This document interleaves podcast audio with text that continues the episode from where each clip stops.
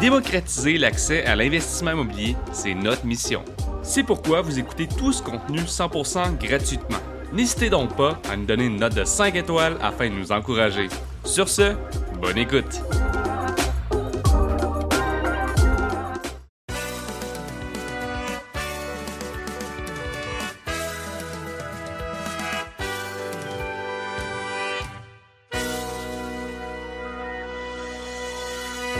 Bonjour tout le monde et bienvenue à l'immobilier à l'échelle humaine. Aujourd'hui, j'ai la chance de recevoir Alexandre Boisvert, courtier immobilier. Salut Alex. Salut Félix, ça va bien? Ça va toi? Ça va super bien, merci.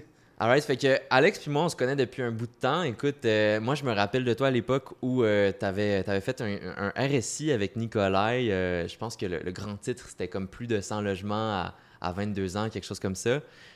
donc, toi, à la base, avant d'être courtier immobilier, tu étais aussi investisseur immobilier. Oui, exactement. Peux-tu nous, euh, nous, résumer un peu les grandes lignes de ton parcours?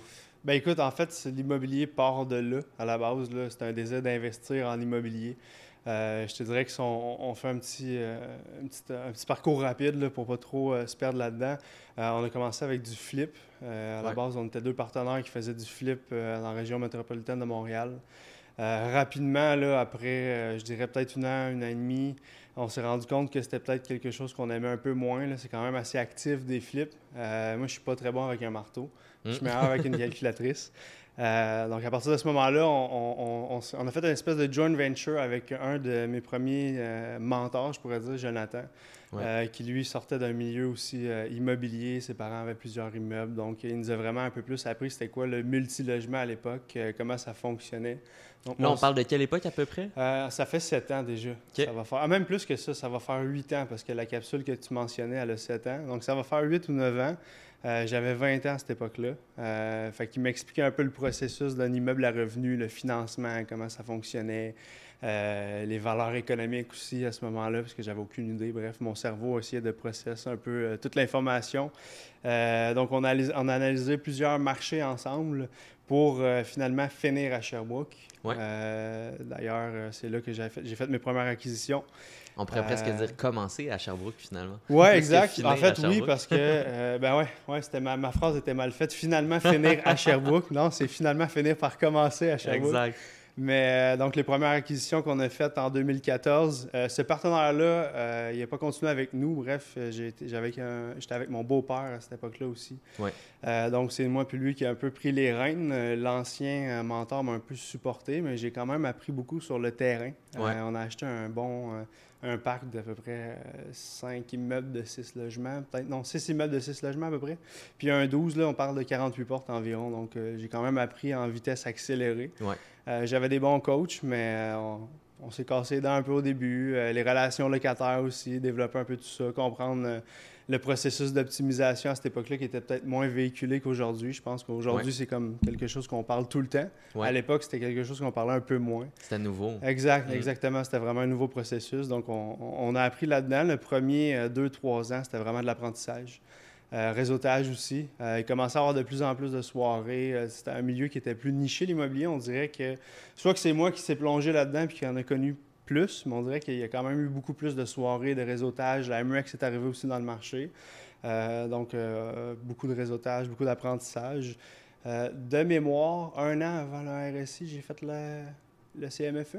Oui, on parle de 2014 en présentiel à ce moment-là avec Nicolas. Exactement, oui. Euh, c'était Nicolas qui donnait les cours. Euh, donc ça, ça m'a donné une autre perspective euh, immobilière. dans une soirée justement de, de, la, de la MREX, je ne me rappelle plus laquelle, bref, j'ai rencontré Lancelot qui est mon partenaire actuel. Vous êtes rencontrés dans une soirée MREX? Oui, mais je ne me rappelle plus laquelle par contre. à Montréal, une soirée organisée. C'était beaucoup plus présentiel à, à ce moment-là. C'était avant le COVID, évidemment. Ouais. Euh, j'ai rencontré Lancelot, euh, ça va faire euh, cinq ans. Puis, fil en aiguille, on a fait énormément de prospection à Sherbrooke parce qu'on voulait grossir le parc que j'avais déjà, mais avec, dans le fond, mes nouveaux partenaires.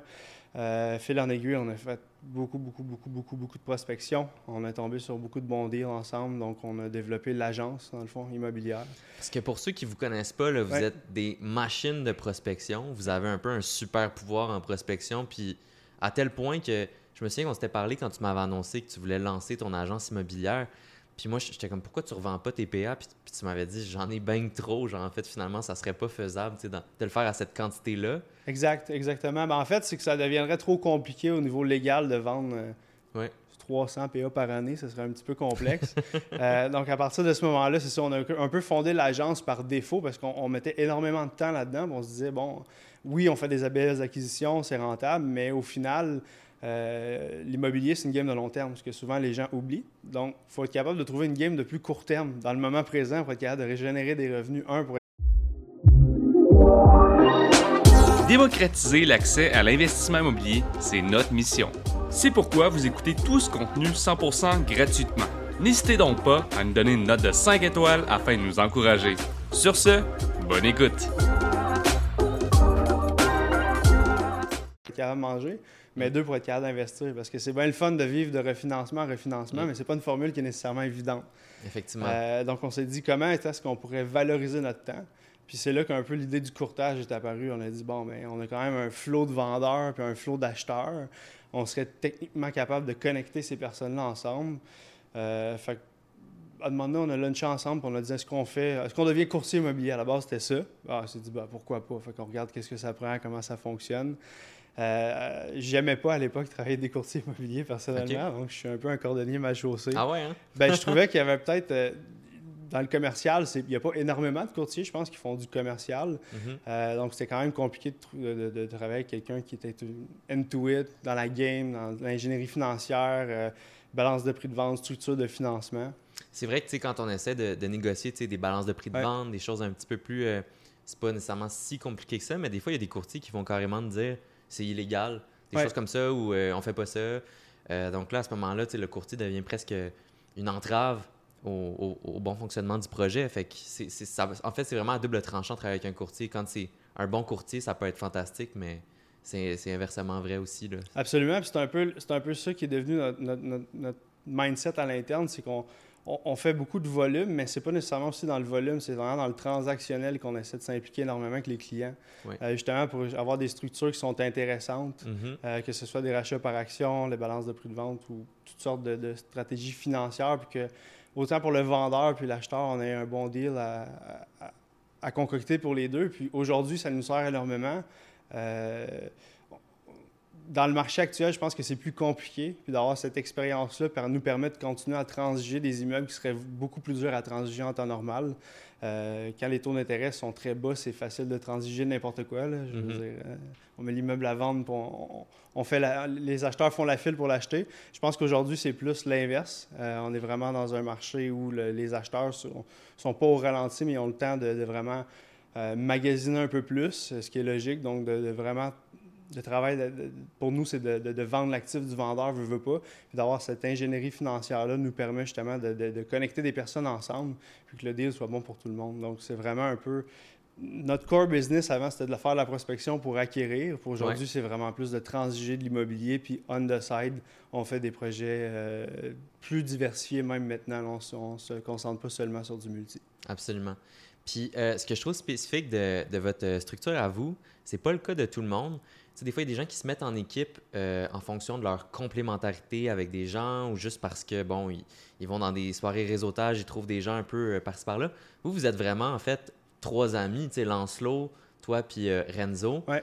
tu sais, comme je suis allé super avec vous, puis c'est, il y a comme, vous êtes vraiment des chums qui s'êtes partis ensemble en affaires. comment tu trouves ça, être en entrepreneuriat? Avec des amis, puis pas juste des partenaires d'affaires? tu sais, l'émission aujourd'hui, c'est un peu comme l'immobilier à échelle humaine. Euh, je pense que ça, c'est vraiment quelque chose qui peut avoir un gros impact sur, euh, sur ton mode de vie. comment tu, trouves ça, mettons, euh, vraiment au day-to-day, être avec des, amis? Bien, il y a deux réponses. Je vais commencer par la première. au début, ça a l'air le fun, mais ça devient un challenge.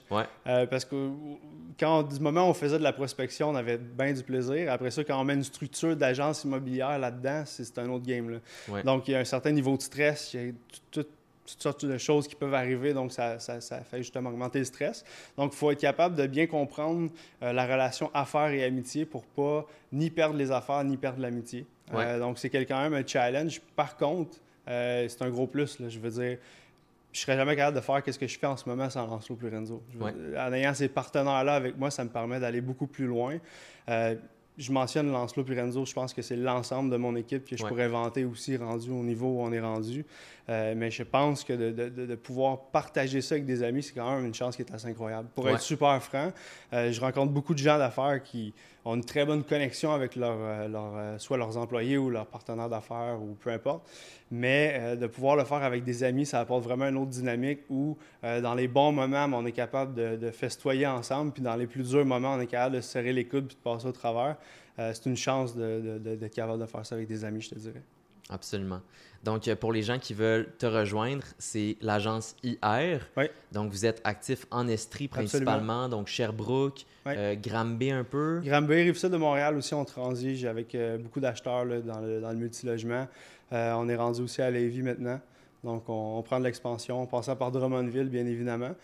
Euh, pour nous rejoindre, c'est comme tu dis, l'agence immobilière IR, Alexandre Boisvert. Euh, je suis présent un peu partout. Je suis assez facile à, rejoindre. Absolument. Merci d'avoir été là, Alexandre. Puis euh, merci à tout le monde de nous avoir écoutés. Merci pour ton temps, Félix. Démocratiser l'accès à l'investissement immobilier, c'est notre mission. C'est pourquoi vous écoutez tout ce contenu 100% gratuitement. N'hésitez donc pas à nous donner une note de 5 étoiles afin de nous encourager. Sur ce, bonne écoute!